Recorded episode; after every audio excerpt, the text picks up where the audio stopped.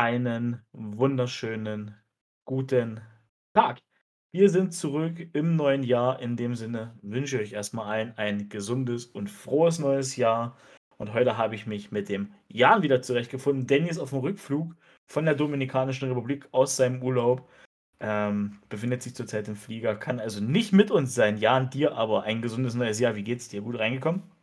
Ja, danke, Per. Ähm, dir und den Zuschauern natürlich auch 'n erst 'n gesundes neues Jahr. Ähm, ja, ich bin entspannt, gemütlich reingekommen. Und wie geht's dir? Mir geht's gut. Mir geht's supi. Ähm, bin auch gemütlich reingekommen.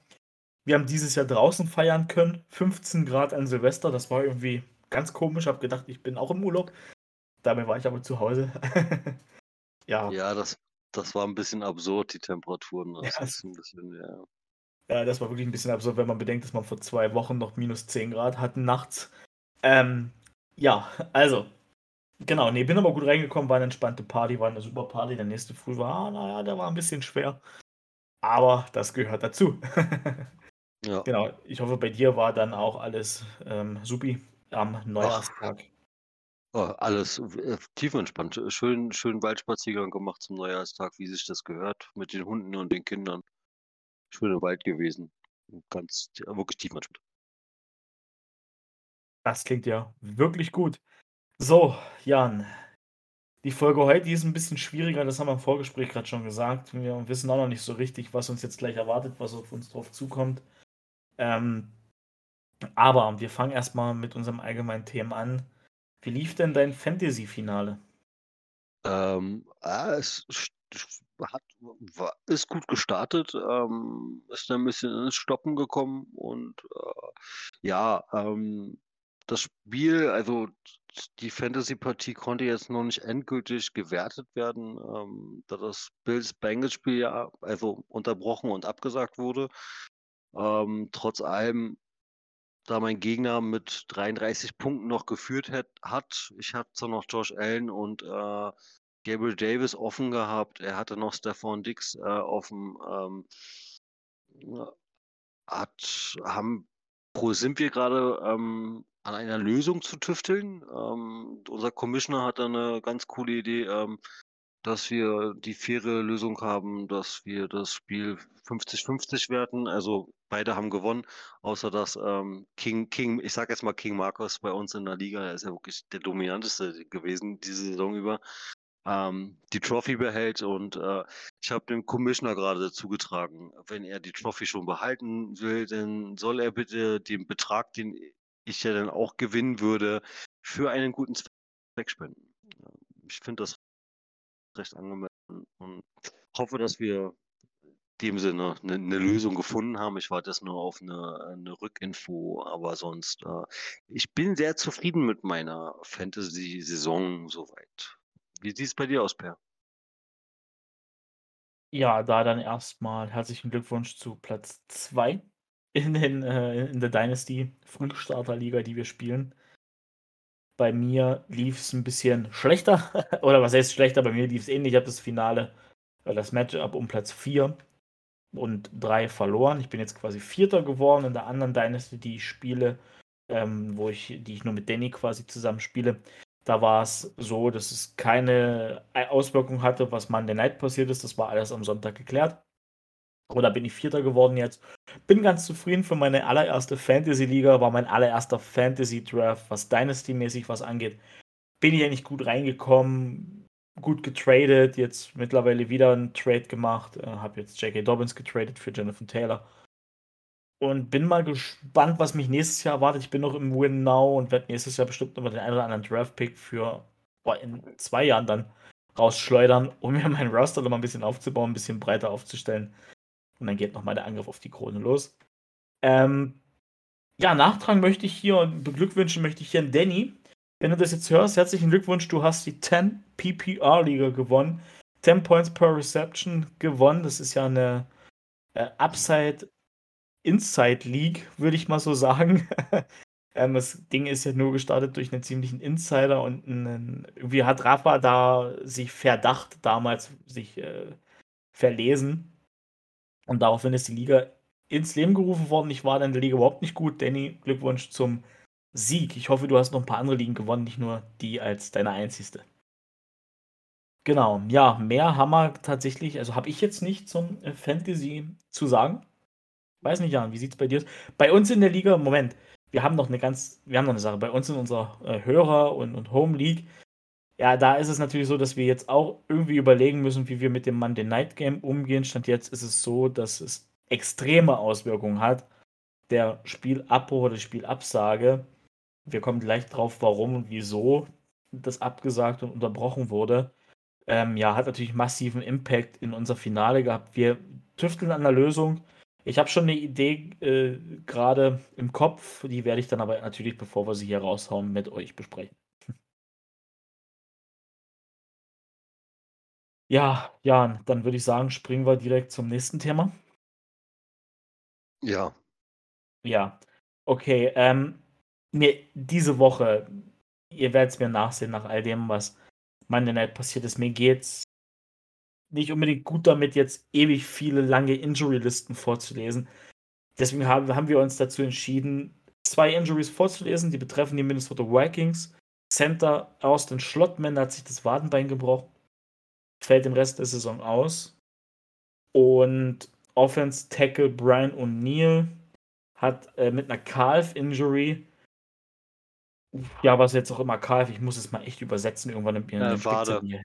Ist, ist Äh, nee, dann ist Waden- er das mit dem, genau, dann ist Brian O'Neill das mit dem Wadenbein und Austin, er Schloppmann hat sich die Fibula fractured, also gebrochene Fibula, Mhm. äh, ja, was auch immer. Hat sich auf alle Fälle was gebrochen, Austin Schlottmann, also beide mit einer schwereren Verletzung, beide Season-Ending raus. Bitter für die Vikings, äh, weil das ja wirklich Playoff relevant ist, haben wir uns jetzt dazu entschieden, das reinzunehmen. Ähm, wir kommen dann nachher in dem Einzelspiel nochmal drauf zu sprechen, warum es so schlimm ist für die Vikings, warum es die Vikings jetzt sehr hart trifft. Und leider ist es eine Injury. Leider müssen wir jetzt drüber reden. Dama Hamlin ist am Montag oder ist Montag nach dem Monday Night Game Bills gegen die Cincinnati Bengals auf dem Feld nach einem Tackle an T. Higgins zusammengebrochen, wurde auf dem Feld oder konnte auf dem Feld wieder reanimiert werden und befindet sich bisher nach wie vor im künstlichen Koma und in einem sehr kritischen Zustand. Er ist Safety, er ist Sechstrunden-Pick Oh, ist dann nur reingekommen in das Starting-Team, weil sich Micah Hyde verletzt hat, hat echt seinen Traum gelebt, hat ein super Jahr gespielt, hat da die Lücke wirklich gut geschlossen und dann ist ihm eben diese schlimme, schlimme Verletzung, dieser schlimme Unfall äh, passiert. Und das schockt im Moment die NFL-Welt, das schockt uns. Mir fällt es schwer, darüber zu sprechen, weil ich keine richtigen Worte irgendwie finde. Jan, wie hast du das Ganze wahrgenommen? Ähm, ja, ich, wie gesagt, ich war, ich war sehr erstaunt. Ähm, ich habe hab mich morgens erstmal erschrocken, wenn man um 4 Uhr morgens äh, Dienstag früh aufsteht und äh, halt dieses übliche, äh, wenn ein Night Game ist, macht man ja doch, also ich mache dann morgens immer gleich Insta an, wenn ich wach bin und gucke mir schon die ersten Highlight-Plays an und man liest gar nichts. Man sieht nichts, man findet nichts. Hat irgendwie nur den ersten Touchdown von, von Burrow gesehen gehabt und das war es dann aber auch schon. Danach kam dann erstmal gar nichts. Um 5 Uhr morgens hatte ich dann das erste gelesen gehabt und war echt schockiert. Also war dann wirklich sehr schockiert, was da vorgefallen ist. Ähm, hoffe, hoffe, dass es, dass es weiter bergauf mit Damar Hamlin geht. Also er kann ja mittlerweile ähm, zu 50 Prozent äh, Sauerstoff über, über seine eigenen Lungenfunktionen aufnehmen und die Herzfrequenz ist äh, in der Nacht auch wieder äh, besser geworden. Er ist weiterhin noch in einem kritischen Zustand. Ähm, da drückt man wirklich auch weiterhin die Daumen, dass es weiterhin besser wird.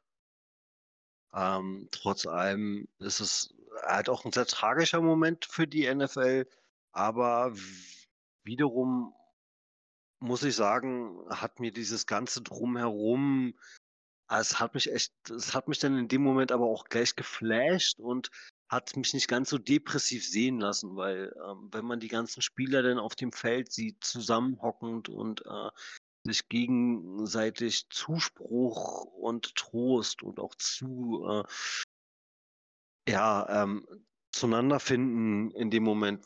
Sind halt nun mal Gegner, muss man dazu sagen. Und daran sieht man halt auch, wenn die Fans äh, der gegnerischen Teams aufeinander zugehen und äh, wirklich nur in sich gehen und ähm, hoffen und beten dafür, dass es dem Spieler auch besser geht. Und auch der, man muss auch dazu sagen, der Familie. Die Familie war, die Eltern waren mit im Stadion. Ähm, ich möchte mir sowas im Leben nie vorstellen, ähm, wie sowas sein soll, wenn es einen persönlich betrifft dass man als Elternteil dasteht und sein eigenes Kind ähm, so am Boden sieht. Das stelle ich mir sehr, sehr dramatisch vor.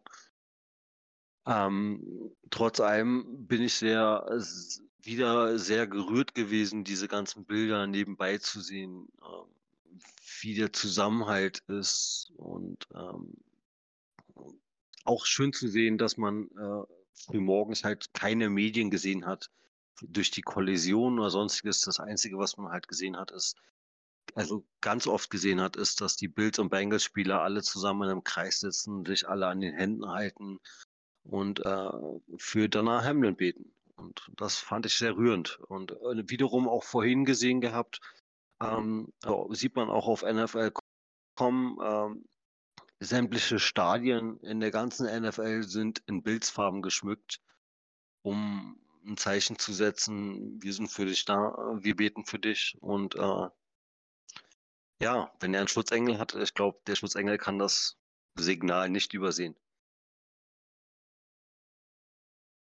Ja, hast du völlig recht, äh, grad mit deinen letzten Worten. Ich hoffe auch, dass dass es da einen Schutzengel gibt für ihn und wenn ich ich bin nicht gläubig, aber wenn ich es wäre, würde ich da mal Hamlin natürlich in meine Gebete einschließen und vielleicht gibt es Leute, die, ähm, uns hören, dann dann schließt ihn einfach wirklich bitte in eure Gebete ein. Es gibt im Moment nichts Wichtigeres. Es ist auch völlig irrelevant eigentlich, wie diese Woche ausgeht, ob die Jaguars gewinnen, ob die Packers gewinnen, ob die Lions gewinnen oder ob irgendwer gewinnt. Wichtig diese Woche oder in den nächsten Tagen ist eigentlich nur, dass die Meldung kommt, Dama Hamlin ist einem stabilen und Gesundheit oder in einen gesundheitlich stabilen Zustand versetzt worden, kann alleine atmen, hängt an keinen lebensunterstützenden Geräten mehr und ihm geht es den Umständen entsprechend gut. Das ist das Einzige, was in den nächsten Tagen für mich NFL-technisch wichtig ist. Und danach Ah, können wir irgendwie wieder über den NFL-Alltag reden, den es halt jetzt zu bereden gibt. Im Anfang Januar, Playoffs stehen vor der Tür. Aber das ist, finde ich persönlich zurzeit überhaupt nicht wichtig in der NFL-Welt. Und das hat, haben auch die NFL gerade gepostet, dass die wichtigsten Infos im Moment eigentlich nur sind, wie geht's Damar Hamlin? Geht's ihm schon deutlich besser oder nicht? Ähm, ja, ich möchte mich einfach die anschließen, die, der Moment oder generell diese Sache zeigt eben auch wieder, dass Football Family ist, dass das halt nicht nur so ein dahingesagter Spruch ist, so getreu dem Motto, ey, Freunde müsst ihr sein, sondern Football ist Family, das ist nicht nur ein Spruch, das geht halt über Farben, Teams und so weiter hinaus. Das ist so. Es wird im Moment, zeigen es auch wieder alle.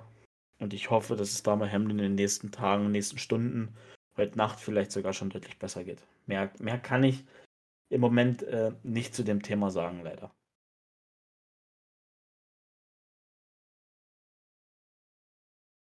Ich äh, nehme der Stille das kurzen Moment der Andacht an Dama Hemlin.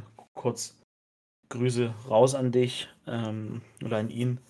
Ja, äh, ich würde sagen, wir versuchen die Sache auf etwas Positiveres zu lenken, Jan und springen direkt rein in die Rückschau, wenn es jetzt schwerfällt nach so einem harten Thema, ähm, von dem Wochenende, was hinter uns liegt. Ja, können ja. wir gerne machen. Können wir gerne machen, okay. Und zwar, äh, wir hatten jetzt gesagt, die Jaguars äh, fangen an, ne? Hey, du hast letzte Woche schon angefangen. Ja, okay, gut, dann fangen wir mit den Packers an. Also, ja, wir haben die Packers gespielt. Ähm, ich muss sagen, ich war sehr, sehr überrascht. Sehr, sehr überrascht. Die Packers haben gegen die Minnesota Vikings mit 41 zu 17 gewonnen. Sehr deutlich, sehr dominant. Also wirklich sehr dominant. Ähm, es sah wirklich im, im, ersten Drive nicht so aus, nachdem der Punt geblockt wurde. Da dachte ich mir schon, Ah, nein, ey, das das das kann nicht sein. Das das ne, nein, das ist nicht. Ähm ja, aber, ähm, muss auch ehrlich sagen ich weiß nicht, was sie der Defense ins Müsli gepackt haben. Ähm, die Defense hat in allen Belangen richtig krass dominiert. Also, alleine schon Jaire Alexander, der dann auch schon den Greedy ausgepackt hat in Richtung, äh, Justin Jefferson. Ich glaube, der wird dafür auch wieder 'n ordentliches kleines Bußgeld bekommen. Ähm, wäre ja nicht das erste Mal, dass ihm das passiert, wenn er so was macht. Ähm, aber ich muss da habe am Anfang noch gesagt: „Na, ich werde mal vorsichtig, weil Justin Jefferson sollte man nicht so früh abschnei schreiben.“ Aber ganz ehrlich, Justin Jefferson hat einen Catch gemacht im ganzen Spiel. Und zwar für 15 Yards. Und sonst haben sie ihn echt krass unter Kontrolle gehabt. Ähm, das Laufspiel der Minnesota Vikings war so gut wie auch kaum vorhanden. Also, ja, Mensch, 38, 37, 27 Yards. Ja, das ist nicht die Welt. Klar, in summa summarum sind das 102 Yards, aber trotzdem top. Ähm, gegen so 'n Top-Rushing-Team, wenn man das so sieht. Aber durch die beiden Verletzungen, die sich halt auch im Spiel zugezogen haben, äh, von den O-Linern, hat man dann wirklich gesehen, ähm dass die Vikings jetzt grade echt 'n krasses Problem mit ihrer O-Line haben, weil die Defense von den Packers konnte machen, was sie wollten. Ähm, um noch mal auch noch mal 'n Spieler hervorzuheben. Ich weiß nicht, wo sie ihn ausgebuddelt haben auf einmal, aber keine Ahnung. Äh Keisean Nixon, ey, der Typ ist ja unnormal, äh, 105 Yards, Kickoff Return Touchdown. Muss man erst mal machen, muss man so erst mal schaffen. Ordentliche Leistung, also als Special Teamer überzeugt der Junge mich total. Tot also richtig. Ähm, dazu kommt noch, äh, Darnell Savage für 75 Yards 'ne Interception Return Touchdown gefangen. Adrian Amos auch noch 'ne Interception gemacht. Ich weiß nicht, warum bei mir ganz kurz, ich habe hier bei mir spielt Rudy Ford, aber ich glaube, äh, 'n Linebacker hat doch die Pick gemacht, oder? Ich weiß nicht, warum bei mir Rudy Ford steht. Ähm, ich habe es Ich glaube, auch Campbell hat Campbell hatte Campbell hatte die Interception gemacht, oder? Also, wenn hier Rudy Ford Oder steht, würde ich oder erst mal darauf vertrauen, weil bei mir steht's auch. Ich bin mir aber ehrlich Ja, gesagt auch nicht okay. mehr sicher. Okay, gut, ja, dann war ich vielleicht im Moment auch 'n bisschen, äh, abwesend, weil ich schon so im Rausch war. Ähm, und dazu gut, äh, es gibt halt an dem Spiel gibt's trotzdem so 1, 2 negative Dinge. Ähm, um das letzte Positive zu sagen an dem Spiel, Aaron Jones mit, äh 'nen 7,9er Average, äh, 14 Carries für 111 Yards. Hat mal wieder gut eingeschlagen. Ähm, was ich sagen muss, nach wie vor, Aaron Jones hat mich mal wieder gar nicht überzeugt, also auch nur 159 Yards geworfen. Aber gut, äh, wenn dir der Kickoff Return Touchdown reinfällt äh, reingetragen wird, äh, dir dann die Defense noch, äh, 'ne I 'ne INT, ähm, macht mit 'nem Touchdown da dazu, ähm, musst du anscheinend als Quarterback nicht so liefern. Trotz allem fand ich seine Leistung jetzt nicht so prickelnd. Äh, nach wie vor. Und, ähm, gut, ja, er hat 'n Rushing Touchdown gemacht. Das war auch sein 1. dieses Jahr. Ähm ja, sonst trotz allem hat man halt auch wirklich gesehen, dass es, äh, partout an der O-Line von, äh von den Vikings geha geha äh, gehakt hat, an allen Ecken und Enden. Ähm, ich finde jetzt warte mal kurz, ich muss Entschuldigung, ich habe die Team-Stats, ähm ich das, was ich so live mitgekriegt habe, ich habe es mir auch angeguckt, ähm, die Penalties, die 6, äh, für 35 Yards, ähm, gingen auch überwiegend an die O-Line, grade an den einen O-Liner, der, glaube ich, sogar 2 Flaggen hintereinander regelmäßig gekriegt hat, ähm, weil er auch sehr verunsichert war. Ähm, ja, da hat man schon gesehen, was was es ausmacht, wenn dir so 'n auch grade, äh, wenn ich mich recht entsinne, war das ja auch sogar noch der Center, der sich verletzt hat von den Minnesota Vikings. Hm, das ist ja dann doch schon mal so 'n so 'n Herzstück. Das ist der Mittellinebacker der Offensive Line. Und wenn dir der fehlt, kannst du auch einen Devin Cook da hinten haben.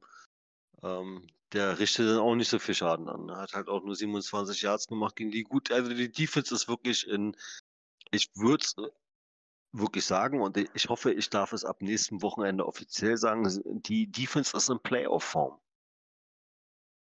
Und das war mein Abschluss, Per. Ja, langes Plädoyer für die Packers, aber eine lange Spielauswertung von dir. Aber du hast ja völlig richtig alles gesagt. Was mir aufgefallen ist, die Packers, die waren unheimlich aggressiv. Also der, dieser Gritty, von dem du erwähnt hast, von Jay Alexander, das war ja im ersten Tage, da waren gefühlt zwei oder drei Minuten gespielt. Da macht der, packt der da plötzlich den Greedy über ihn aus. Dann dachte ich mir so, oh, oh, oh, wenn Alexander so anfängt, prügeln die sich heute noch. Das ist ja zum Glück nicht passiert. Aber das war schon eine Ansage von Jay Alexander, da einfach den Greedy drüber auszupacken. Respekt, ja. da war auch total im Kopf drin äh, von, von J äh, Justin Jefferson. Ja, vielleicht, also man muss da überlegen, vielleicht wollte er das so auch machen. Also er, er, ist ja nicht ohne als Cornerback, muss man dazu sagen. Also wie gesagt, er hat schon einige Boostgelder bezahlen müssen für gewissen Trash-Talk, den er zu laut gemacht hat und äh, auch für gewisse Gesten musste er auch schon Bußgelder bezahlen. Trotz allem hat er wiederum bewiesen, mit, gut, mit seiner Greedy-Aktion jetzt nicht gerade, aber Jahir Alexander ist ein Elite Shutdown Cornerback. Darüber brauchen wir überhaupt nicht. Da, das steht außer Frage. Ist für mich persönlich einer der besten Cornerbacks, die im Moment in der NFL spielen. Man müsste sich mal alle Zahlen von allen Corners angucken. Da bin ich echt gespannt, wo er ist. Ich glaube, er ist dieses Jahr Top 5. Also, er ist ja. dieses Jahr jetzt nicht Top 3, aber vielleicht Top 5. Aber in dem Spiel hat er bewiesen, ja. was die Packers im Hinspiel verpasst haben. Denn im Hinspiel haben sie Jay Alexander nicht auf Justin Jefferson gestellt. Da haben sie ja. Justin Jefferson ja mit ihrem zweiten, dritten Corner verteidigt. Da haben sie ihn nicht in, in den Griff gekriegt. Und jetzt war Justin äh, Jay Alexander auf Justin Jefferson, mein Gott. Und es ging gar nichts. Es ist ja ein Zeichen. Und klar, Alexander wird dafür, dazu schon beigetragen haben, dass Jefferson gar keinen Bock mehr hat. Ich meine, Jefferson hat sich ja dann auch den Helm vom Kopf gezogen in der einen Situation und ihm fast den Schiedsrichter vom Kopf gezogen. So frustriert war er. Also, der war schon hart im Kopf drin. Jefferson musste auch nach dem Pfiff immer mal wieder ein paar dreckige Moves einfangen.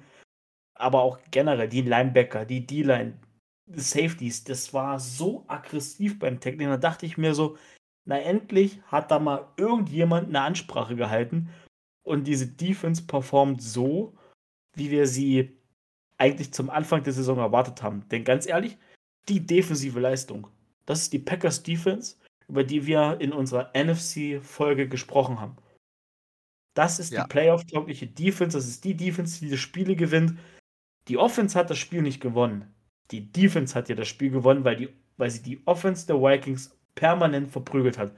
Und auch beim Stand von 41-17 hat die Defense da immer weiter drauf eingeschlagen. Und das war genau richtig. Ich habe auch das, das Gefühl, ich habe auch das Gefühl, dass das System jetzt deutlich besser ist. Ich meine, gut, in dem Spiel, das meinte ich vorhin, weil sie gesagt habe, ich komme noch drauf, warum es für die Vikings bitter ist, diese beiden O-Liner zu verlieren. Man hat auch schon gesehen, dass die Vikings O-Line dann überhaupt nicht mehr mit dem Pass-Rush der Packers zurechtkam. Und das, obwohl die Packers wieder relativ wenig geblitzt haben. Es war ein Four-Man-Rush, es war ein ab und an war es ein Five-Man-Rush, aber so sechs, sieben Leute habe ich nie gleichzeitig blitzen sehen. Wenn du das in den Playoffs konstant so hinkriegst mit einem Four-Man-Rush, den Druck und diese Defense kreieren kannst, okay, kein Thema. Dann hat es aber verdammt lange gedauert, ehe du die Seiten im Playbook gefunden hast, die funktionieren. Hatte auch das Gefühl, dass das jetzt mal dieses Playbook ist, was eigentlich wirklich gespielt wird. Ähm, war eine top-defensive Leistung. Aaron Rodgers, hast du schon erwähnt. Ihn jetzt aber zu kritisieren und zu sagen, hat nicht gut. Ja, seine Zahlen sind nicht überragend. Er hat aber in dem Spiel das Game gemanagt. Mehr muss er nicht machen. Wenn man schon mal alleine schaut, dass Aaron Jones 111 Rushing Yards hat, bei 14 Attempts, ja, was willst du da mehr? Der Typ, der hat die, der hat das schon gemacht. Also, Rushing Game war richtig gut drin. Insgesamt 33 Attempts Rushing. Ja, das sagt alles. Wie gesagt, bei 163 Yards, zwei Rushing Touchdowns. Ist okay. Finde ich. Es war ein super Spiel der Packers. Die Packers sind am Leben, was die Playoffs angeht. Ähm, Special Teams war richtig gut. Chapeau, ja. das waren die Packers, die ich mir am Anfang der Saison gewünscht habe, über die, über halt die gesamte Saison. Gut, dass es jetzt. Ja, Detroit. Ähm, Detroit kann kommen. Ja, Detroit kann kommen. Da werden wir uns, glaube ich, nachher nochmal drüber unterhalten. Ja, auf jeden Fall. Oh, auf jeden Fall. so, ich habe nichts mehr zu den Packers. Hast du noch was, was du über die Packers äh, sagen möchtest? Nein, eigentlich nicht. Wie ist es denn bei den Jacks gelaufen? Ja, bei den Jacks ist es gelaufen, ist, es, ist das Stichwort in dem Spiel. Ähm, Jacksonville Jaguars schlagen die Houston Texans 31 zu 3 und das in Houston. Und als allerersten Punkt, weil den habe ich mir hier aufgeschrieben auf meinem Zettel, bevor ich ihn vergesse. Ey, was, was ist denn bitte in Houston los? Das Stadion war ja gefühlt halb leer. Da war ja, da war ja nichts los. Ey, das ist ja wirklich, da ist ja wirklich im Team nichts los und äh, bei den Fans im Stadion auch nicht. Also eine ganz, ganz miese Situation in, in Houston. Das tut mir echt schon leid. Äh, für mich war es Genugtuung nach neun Spielen, die wir in Serie gegen die Houston Texans verloren haben, haben die Jacksonville Jaguars es geschafft, wieder ein Spiel gegen die Houston Texans zu gewinnen. Und das mit einer beeindruckenden Art und Weise. Aber auch hier, es war kein offensive, es war keine offensive Glanzleistung, ganz im Gegenteil. Trevor Lawrence ist, hat 21 Mal den Ball geworfen, 17 davon angebracht, 152 Yards gemacht, eine Interception geworfen. Die sah hart nach einer Misskommunikation aus. Er ist auch sofort zu Zay Jones, hat ihn sofort angemeckert. Also, und Zay Jones hat auch gesehen, als der Ball kam und hat auch sofort die Hände über den Kopf zusammengeschlagen. Also, ich glaube, das war eine massive Misskommunikation, die da stattgefunden hat. Ähm, als dann im dritten Quarter CJ Beffert reinkam, dachte ich mir, okay, so schlecht ist das ja jetzt gar nicht. Wir schonen die Leute für unser Matchup jetzt Samstagnacht. Äh, ja, aber als dann äh, Beffert auch noch angefangen hat, Geschenke zu verteilen, hat auch noch eine Interception geworfen, dachte ich mir so, das muss jetzt wirklich nicht sein. Ähm, am Ende hat Travis Etienne das Ding gerettet. Er hat 9 Carries, 108 Yards, einen Touchdown erzielt. Dann war Halbzeit. Hat übrigens noch 3 für 32 im Receiving Game gehabt. Wie gesagt, dann war Halbzeit. Ähm, dann hat er auch die ganze zweite Halbzeit nicht mehr gespielt. Irgendwann hat sich dann Trevor Lawrence zu ihm gesellt. Und die ganzen anderen Receiver, John Michael Hasty ist dann reingesprungen, 10 für 33 einen Touchdown gemacht. Snoop Connor hat 5 für 17 Yards äh, gehabt, einen Touchdown gemacht. Hat mich für Snoop Connor echt gefreut, ist ein Draftpick von uns gewesen hat die Season nicht immer viel gespielt, kam gerade am Anfang der Saison, als die Spiele gegen die Eagles war, das zum Beispiel das Spiel gelaufen war, kam er rein und durfte da auch nochmal in der Wand rennen. Hat mich einfach gefreut, dass er auch seinen Touchdown dieses Jahr bekommen hat, weil verdient hat er sie es. Insgesamt 169 Rushing Yards gemacht. Das ist das, was uns das Spiel, wie gesagt, ein bisschen gerettet hat. Die Defensive war überragend. Wir haben Oh, warte mal, ein Turnover geforst in Form eines Fumbles und zwei Interceptions. Nee, gar keine Interception. Wir haben zwei, zwei Turnover äh, mit einem Turnover. Genau, so nochmal neu. Wir haben einen Turnover kreiert. Davis Mills hat gefummelt, den haben wir recovered. Und umgedreht haben wir zwei Interceptions geworfen. Ja, wie gesagt, die Defense hat ein Top-Spiel gemacht. Ähm, hatten noch einen Pick 6. Nee, das war, das war tatsächlich, Verzeihung, das ist echt lang her und ich bin ein bisschen durch den Wind, durch die ganze Bildsituation. Tyson Campbell hat dann noch den Scoop and Score gehabt. War noch schön den Cowboy in der Endzone gemacht. Das hat mir sehr gefallen. Ja, wir, wir mussten gewinnen. Gegen die Texans haben wir gemacht. Wir sind jetzt 8 zu 8. Äh, 4 zu 5 auswärts. Gut, dass jetzt das Heimspiel kommt. Denn jetzt geht's drum zu Hause die Titans zu schlagen. Es geht um nicht weniger als den Division-Sieg und damit den vierten Seed in der AFC. Ja, es sollte, sollte möglich sein, oder? Also, ich, soweit ich gelesen habe, äh, werden die Titans wieder mit äh, Daubs auflaufen. Mhm. Habe ich auch gelesen, habe ich auch gehört. Äh, dazu ist nach wie vor Derrick Henry fraglich. Ja, schwierig. Ich will die Titans jetzt nicht unterschätzen. Aber ich sehe es jetzt auch nicht mehr ganz neutral. Also ich gehe von dem Sieg aus. Also wenn nicht jetzt, wann dann? Also wenn du gegen so angeschlagen, die Titans haben wirklich ein Verletzungsproblem, ja. du merkst auch wirklich, dass da in der Tiefe des Kaders was fehlt und dass Derrick Henry raus ist. Oder wenn Henry raus ist, dass da gar nichts mehr offensiv zustande kommt. Aber ich habe vor der Defense Angst. Ey. Das wird am Ende so ein zähes Spiel wie, wie gegen die Bills letztes Jahr, was 9 zu 6 ausgeht und keiner weiß, warum es gewonnen hat. Aber, aber, ganz, aber ganz ehrlich, ein Win is a Win. Ja, Win is a Win und gerade in der Situation, gerade in der Situation nehme ich jeden Win, den ich kriegen kann. Ähm, ja, aber ich will jetzt noch nicht vorgreifen. War ein geiles Wochenende für unsere beiden Teams. Wir haben die, die Texans geschlagen. dass das, das Ding ist, als es dann am Ende 31-3 war und, und zu Ende war das Spiel, dachte ich mir, so dominant sah das gar nicht aus. Die Texans waren echt nicht schlecht. Die haben wirklich echt gekämpft, gespuckt, gebissen, getreten. Die waren richtig gut. Was mich gefreut hat, Mary Rogers, du kennst sie noch. Diese Saison hat euch viele, viele graue Haare bereitet bei den Green Bay Packers. In Houston funktioniert er. Ich meine, er hat jetzt nur zwölf, äh, zwei Carries und oder Receptions für zwölf Yards gehabt. Aber das waren wichtige Yards, das waren immer First Downs, die er bekommen hat. Das war. Also fand ich schon, er bringt sich da gut ein. Mal sehen, wie es mit ihm weitergeht. Und noch eine andere Sache. Ja, nicht jeder Receiver passt in jedes Konzept, oder? Also nicht jeder ja. Spieler passt in jedes Konzept. Also. So ist es. Und am Ende, wir wussten, wir haben ja gesehen, wie sie ihn bei den Packers behandelt haben, dass sie im, immer wieder da hinten als Returner aufgestellt haben. Am Ende liegt ja auch das Return-Game nicht immer. Denn ja. den Ball von da oben zu fangen, das ist gar nicht so einfach, glaube ich. Ähm, hab, hab ich persönlich noch nie gemacht, sollte ich glaube ich mal ausprobieren, wenn ich jetzt wieder. Nee, äh, schon gar nicht, schon gar nicht, wenn der mit so einem Spin, mit so einem Drill-Spin ja. auf dich zukommt. Äh, das, es sieht einfach aus. Ähm, was man halt auch nicht unterschätzen darf, ist, äh, gut, ich, ich weiß jetzt nicht, wie das jetzt mit dem Reglement ist. Äh, zu meiner Zeit war das ja immer noch so, dass du wirklich die Augen nach vorne haben musstest, teilweise auch, weil du wusstest nicht, wo der Feind angeschossen kommt. Äh, ich muss auch ehrlich sagen, ähm, ich habe erst in meiner ganzen Karriere drei Punt Returns gemacht. Ähm, es war nicht easy, den Ball zu fangen. Und aus eigener Erfahrung, da ich leidenschaftlicher Safety und Corner war, ähm, ich habe es geliebt, im äh, Punted-Team zu spielen.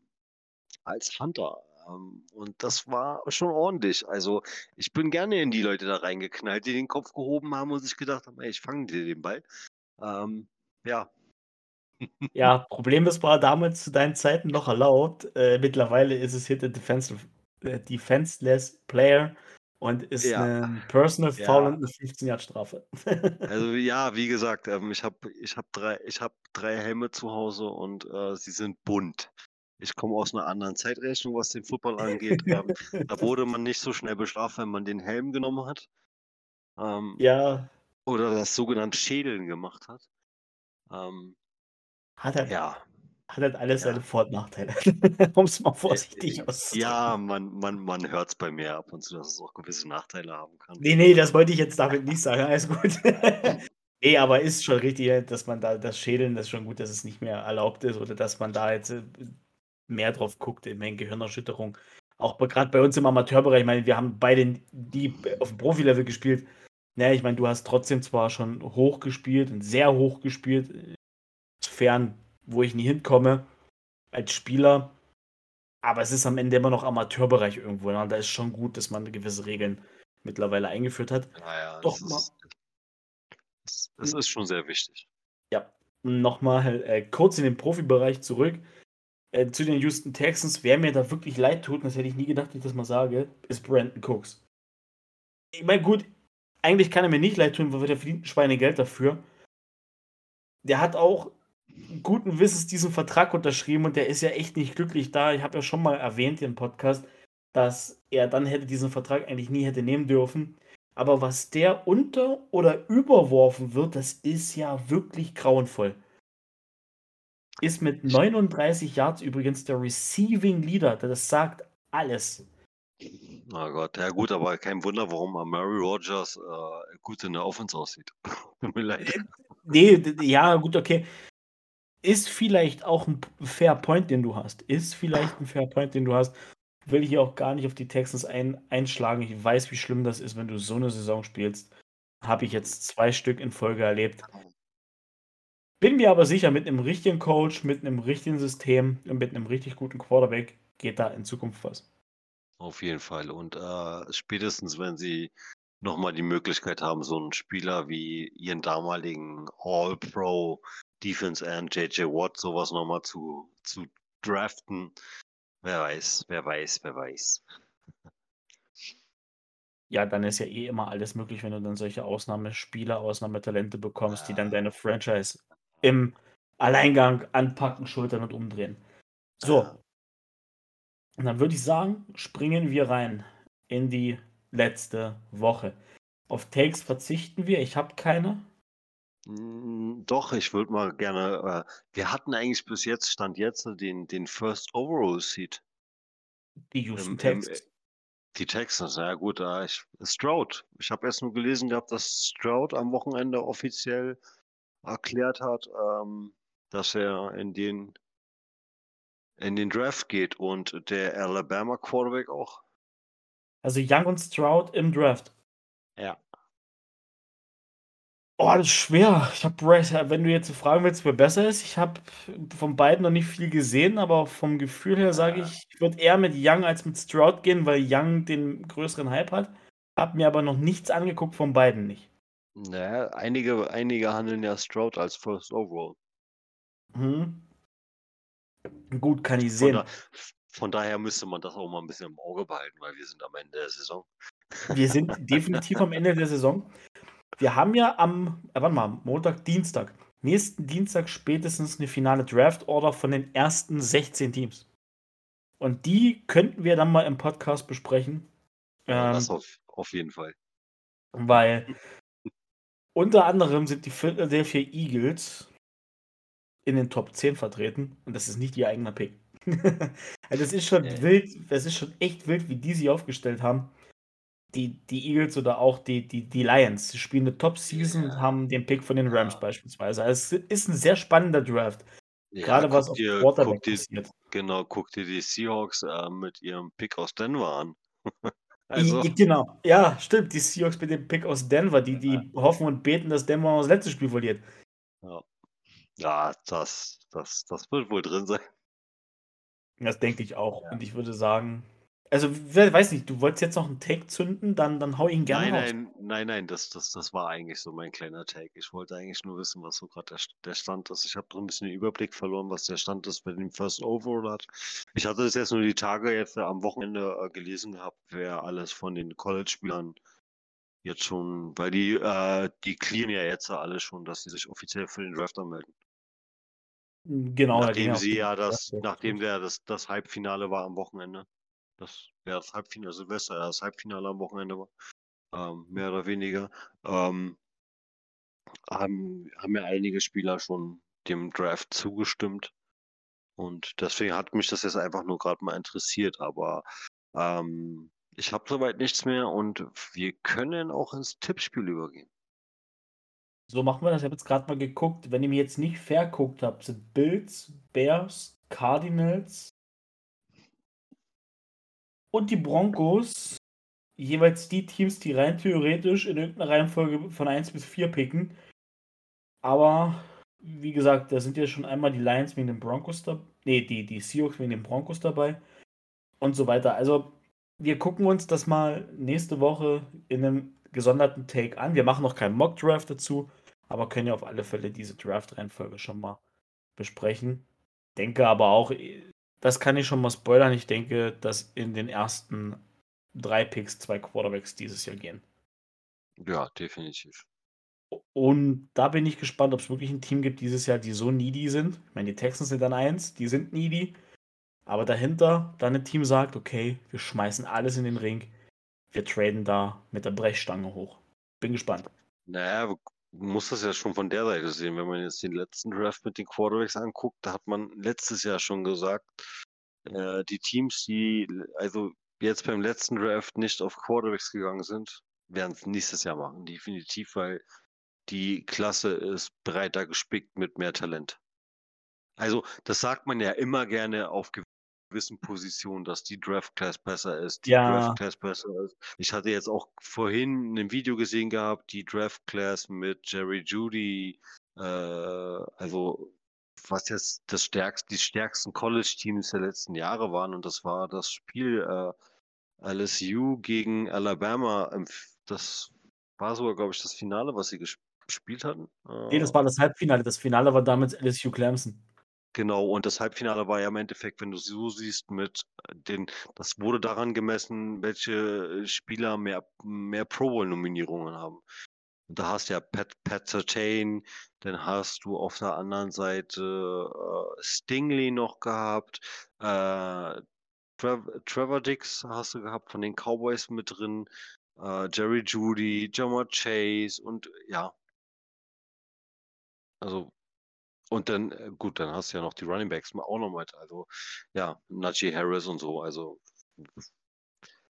ich bin, ich bin wirklich gespannt, welche, welche, welche, welcher Spieler noch alles für den, für den Draft cleart. Das macht die Sache interessanter und spannender. Definitiv. Äh, weil du gerade gesagt hast, Pro Bowl, der ist ja auch in vier Wochen. Ähm, fünf Wochen ja. Super Bowl, das klingt irgendwie schlecht. Dann ist die ganze ja. Spaß vorbei. Ähm, aber in vier Wochen ist Pro Bowl, das heißt, es ist das die Woche, wo wir ja in den letzten Jahren unsere Nerdies verteilt haben.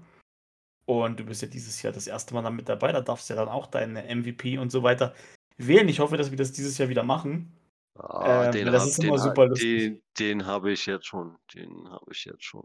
Na, mein MVP habe ich jetzt auch schon, aber das Fass will ich jetzt nicht aufmachen, denn wir brauchen dann noch ein bisschen Footage für die Folge, wenn sie kommt. aber ich denke, sie kommt, weil er hat Danny auch immer gemocht. Ähm, weil das auch echt immer Spaß macht, dann nochmal über durch die Saison zu klicken und zu schauen. Ähm, aber ich habe meinen MVP. ich glaube auch, dass wir uns alle einig sind bei MVP und dass es nicht die Top 2 sind, die im Moment gehandelt werden. Aber gut. Ah, das gut, ist ich habe sowieso, also, also ja, ich würde gerne sowieso endlich mal einen Defense-Spieler als MVP, Season MVP haben, aber ich glaube, so weit kommen wir nicht. Oh, ja, aber was mussten du ja als defensiver Spieler machen? Das ist eine gute Frage. Also müsst du ja mindestens 25, den, 30 Sacks haben. Ja, oder den Interception-Rekord brechen. Oder das, aber wenn selbst Henrys 2000 Yard Season damals, vor zwei Jahren, nicht ja. reicht, Offense-MVP zu werden. Ganz ehrlich, der, der MVP Award, das müsste man umbenennen in den Best Quarterback Award, weil es werden in den letzten Jahren nur noch Quarterbacks. Ich habe auch letztes Jahr war ich echt nicht einverstanden, dass Aaron Rodgers MVP war. Da gab es äh, mit Devontae Adams. Ich meine, gut, klar, die haben beide voneinander profitiert, aber Devontae Adams hat, ohne den wäre er, glaube ich, gar nicht in der Lage gewesen, dieses Jahr zu spielen, wenn du es mal rückblickend betrachtest. Das sind ja, alles Fässer, man, die wir später aufmachen können. man, man hat es doch diese Saison gesehen. Also ja. von daher, also tut mir leid. Ich hoffe, Danny köpft mich nicht für meine Aussagen.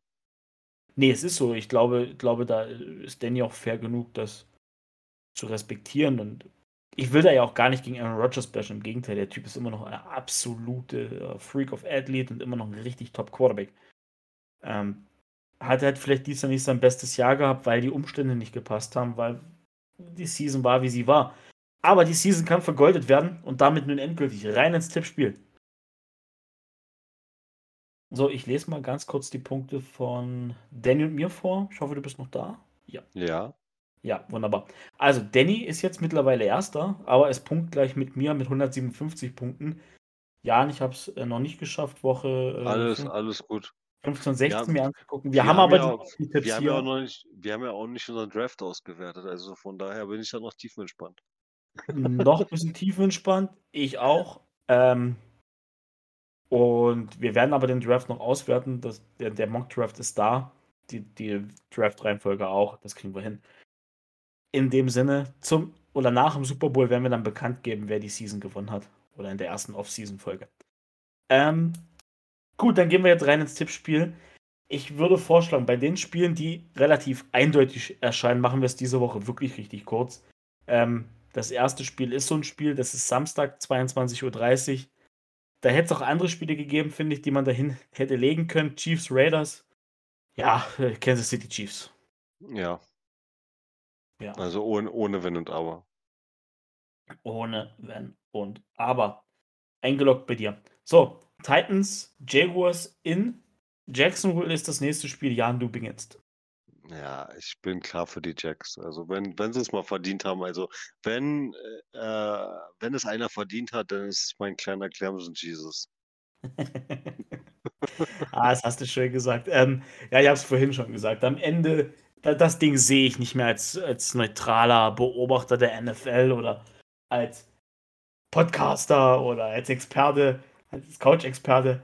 Ähm, ganz klar, hier spricht der Fan aus mir raus. Wir werden die Tennessee Titans besiegen.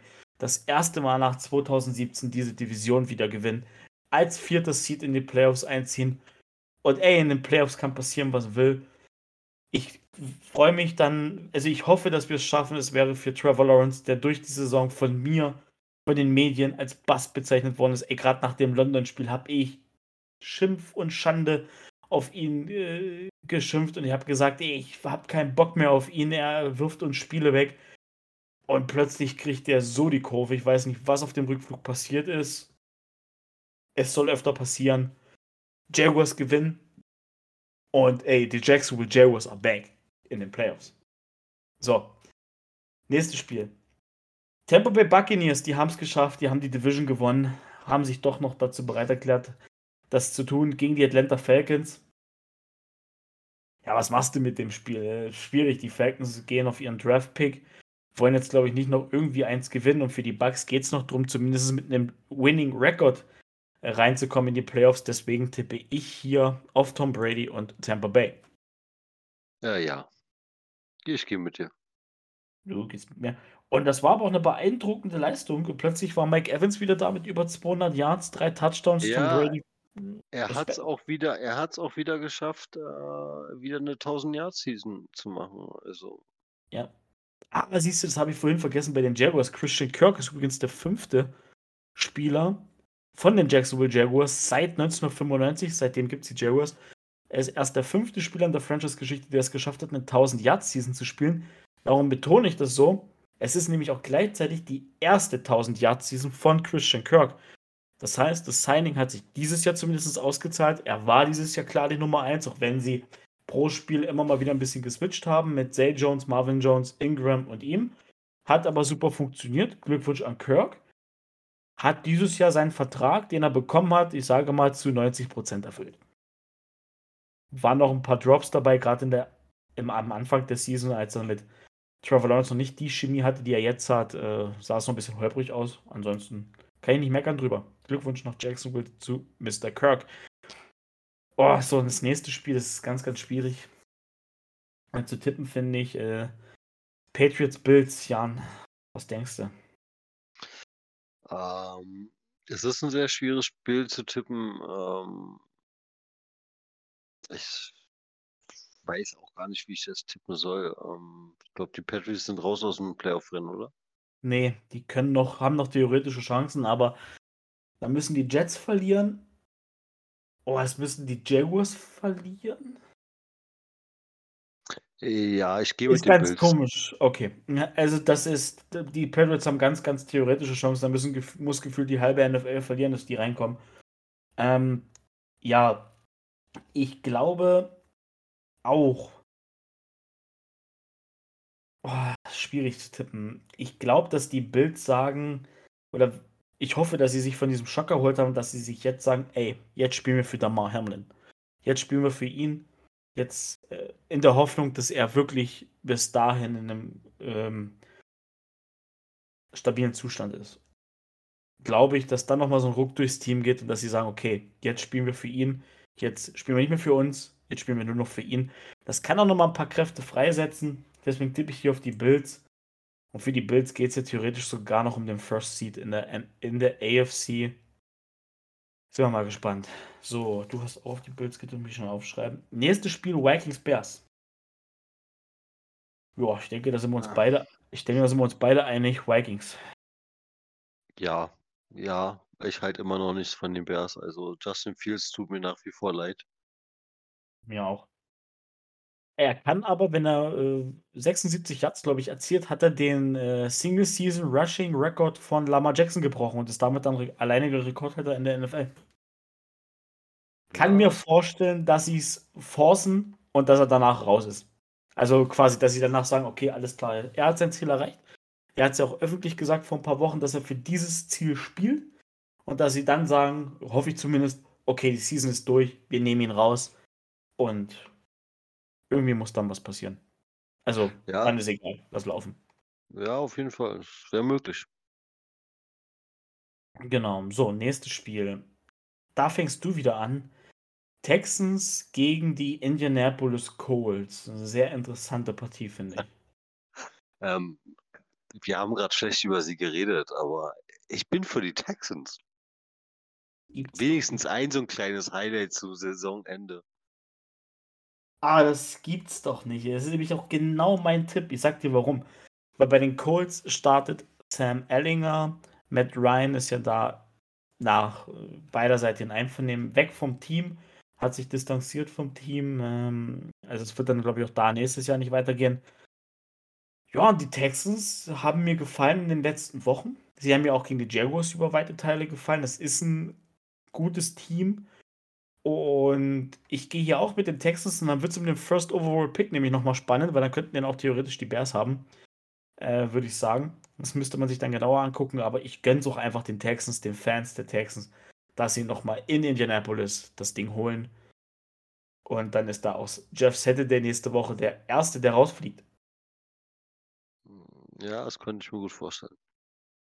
So, nächstes Divisionsduell in der Woche der Division-Duelle. Jets gegen Dolphins. Ja, die New York Jets offiziell aus dem Playoff-Rennen raus. Mike White ist nicht hundertprozentig fit, das hat man jetzt auch am Wochenende gesehen. Ich persönlich finde würde es sogar als Jets-Fan gut finden, jetzt nicht mehr in den Playoffs zu spielen, weil du pickst ja dann einfach, wenn du in den Playoffs spielst, plötzlich ganz, ganz woanders am Ende der ersten Runde und jetzt bist du irgendwie mitten in der ersten Runde und kannst vielleicht sogar in die Top 10 noch mal reintraden, wenn du gewisse Spieler da hast, wie letztes Jahr beispielsweise, wo sie ja noch mal reingetradet sind, wo sie 'nen Bomben-Draft hatten. Diese Draft-Class der Jets ist vielleicht die beste der letzten Jahre, was die gesamte NFL angeht. Wenn man jetzt über wirklich, da hat jeder einzelne Spieler performt. Sauce Gardner sah gut aus. Über Breece Hall brauchen wir bis zum Zeitpunkt seiner Verletzung nicht zu sprechen. Hat mir gefallen. Ich gehe aber mit den Miami Dolphins, weil für die geht's noch um richtig was. Die werden wahrscheinlich auch mit ihrem dritten Quarterback spielen müssen, weil Tua immer noch nicht aus'm Concussion-Protokoll raus ist, Teddy B am Finger verletzt ist. Aber die Dolphins spielen noch um die Playoffs, deswegen sage ich Dolphins. Äh, ja. Ja, Dolphins. Dolphins. Nur Sauce Gardner für die Defense wird für die Jets leider nicht reichen. Ja, das stimmt. Aber wie gesagt, selbst Jermaine Johnson hat's diese Season gezeigt, wie gut er ist. Richtig nice. Also, die Draft Class war die also, die ersten 4 Picks der Jets genial. Garrett Wilson war da auch noch dabei. Ist der beste Rookie-Receiver übrigens dieses Jahr. Und Okay. das mit und das mit den Quarterbacks, die er hatte. Das ist 'ne Leistung. Äh, das ist wirklich 'ne Leistung. Ähm so, zum nächsten Spiel. Carolina Panthers gegen die New Orleans Saints. Ja, hier geht's mehr oder weniger nur noch um die Position im nächstjährigen Draft.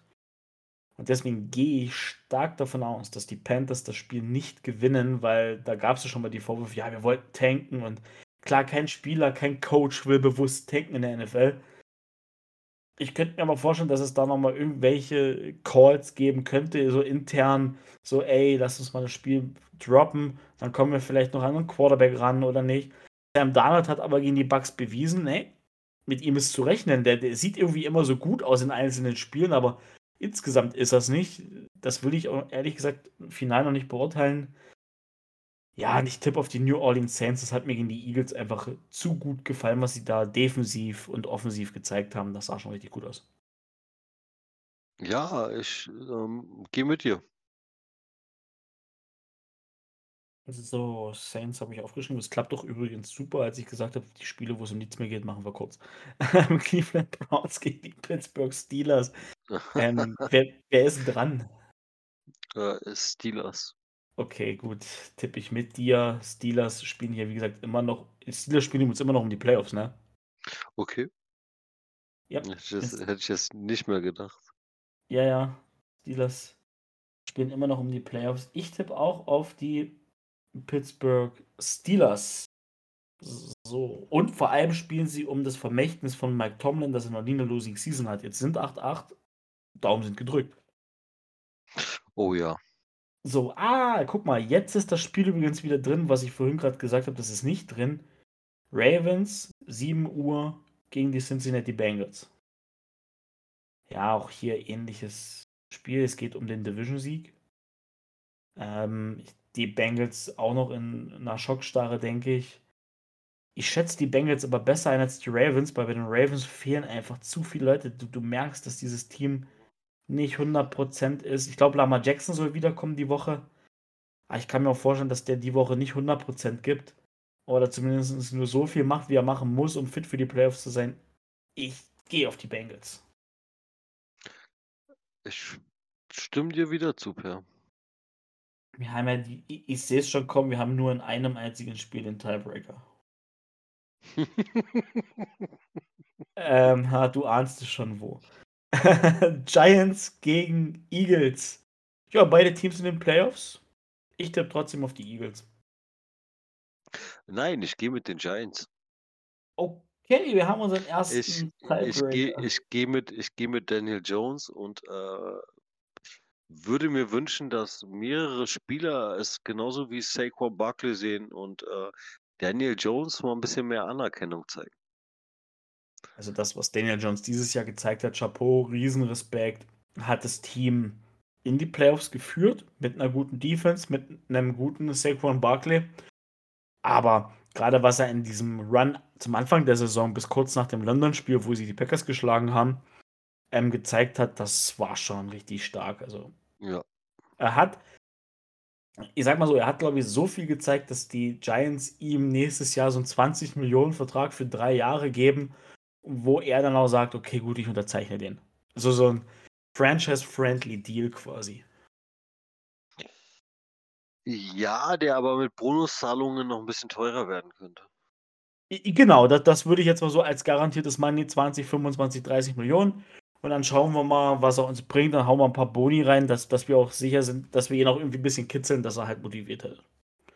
So einen Vertrag sehe ich da in der Free Ja, Agency. ja, gehe ich, geh ich mit dir. Gehst du mit mir? Okay. Ich denke, im nächsten Spiel sind wir uns wieder einig. Cowboys zu Gast bei den Washington Commanders. Ey, hast du dieses Maskottchen von den Commanders gesehen?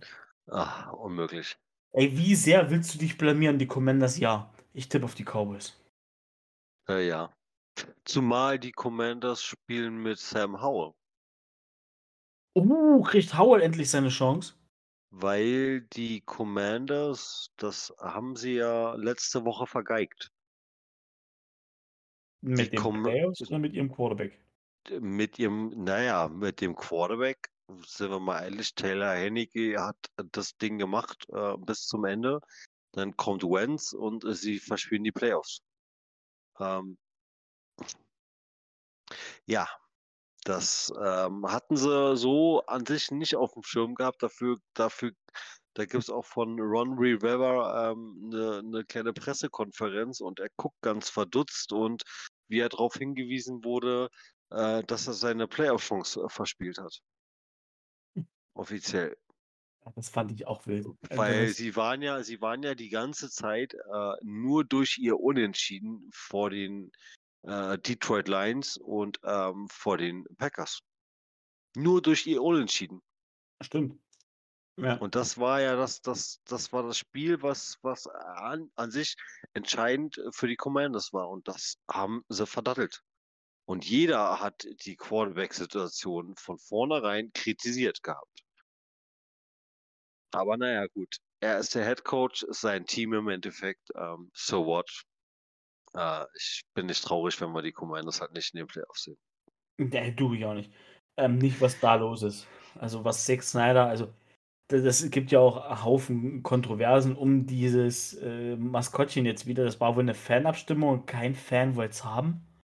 Also gefühlt ganz wenig Fans haben dafür gestimmt und dann haben sie gesagt, okay, dann nehmen wir das. Wenn kein, keiner Bock drauf hat, warum nicht? Aber das ist gefährliches Halbwissen. Es ist einfach Chaos pur, diese Franchise, und das fängt dort ganz oben an. Ähm, ich drücke Sam Howell in dem Spiel die Daumen, dass er sich wirklich gut präsentiert, weil der ist ja auch letzt, letzten Draft recht tief gerutscht. Da haben ihn ja nicht alle an der Stelle gesehen. Haben ja viele gesagt, er ist eigentlich Talent, was deutlich höher hätte gehen müssen.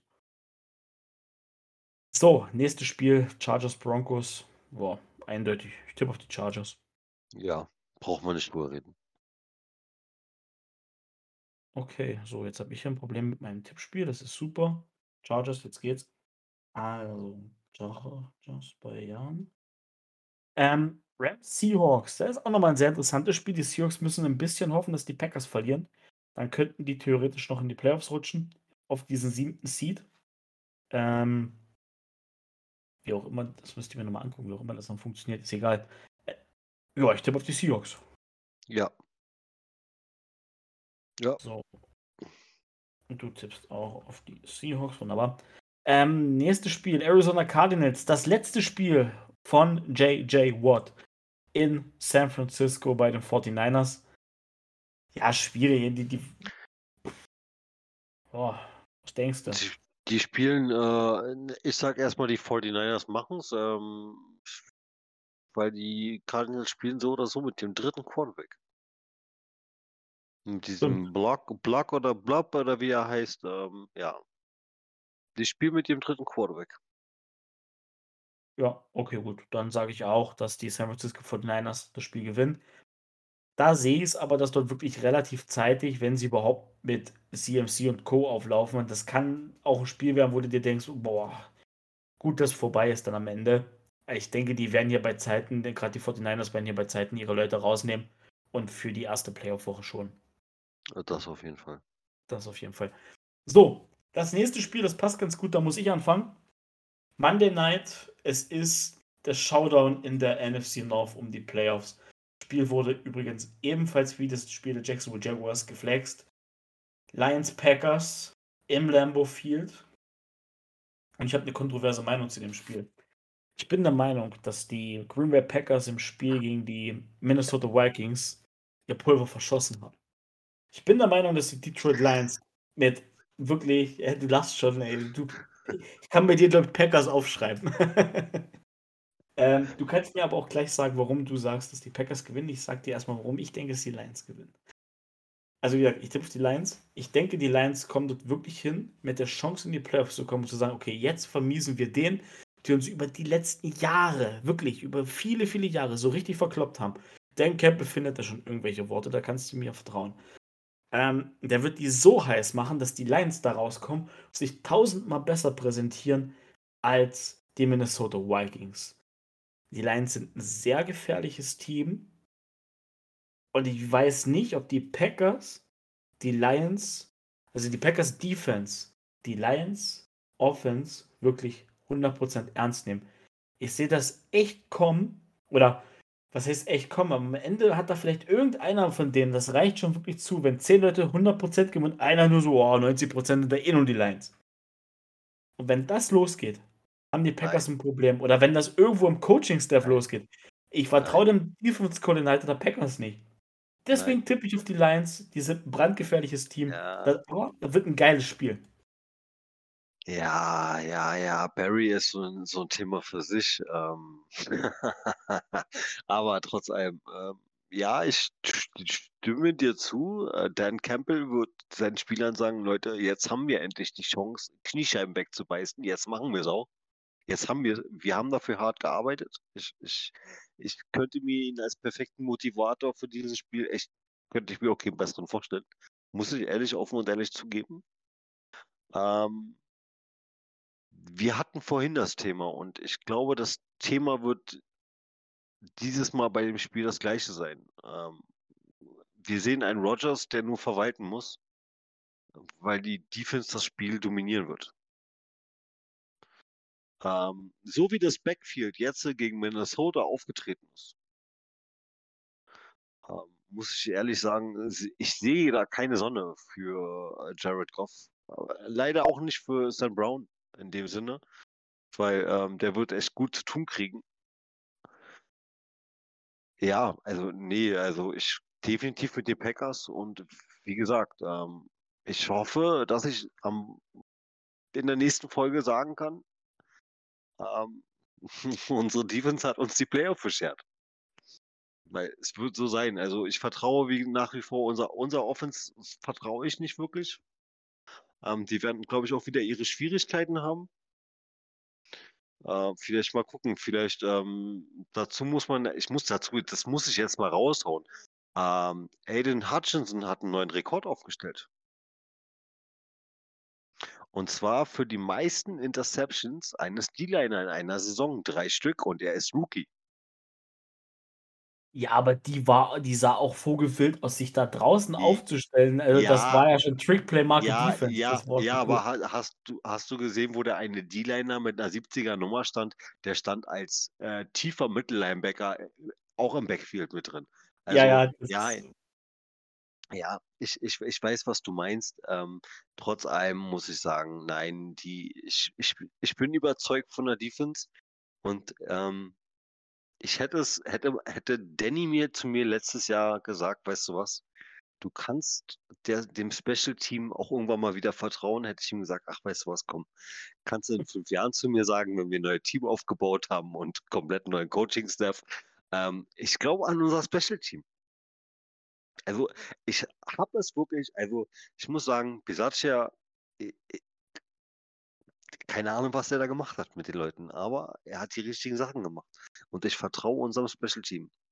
Und wenn unsere Defense so in Playoff-Form ist, ähm, ja, es ge nein, 'ne Playoffs ohne Packers, das tut mir leid, also, das das kann sich kein NFL-Fan antun. Also, es funktioniert nicht.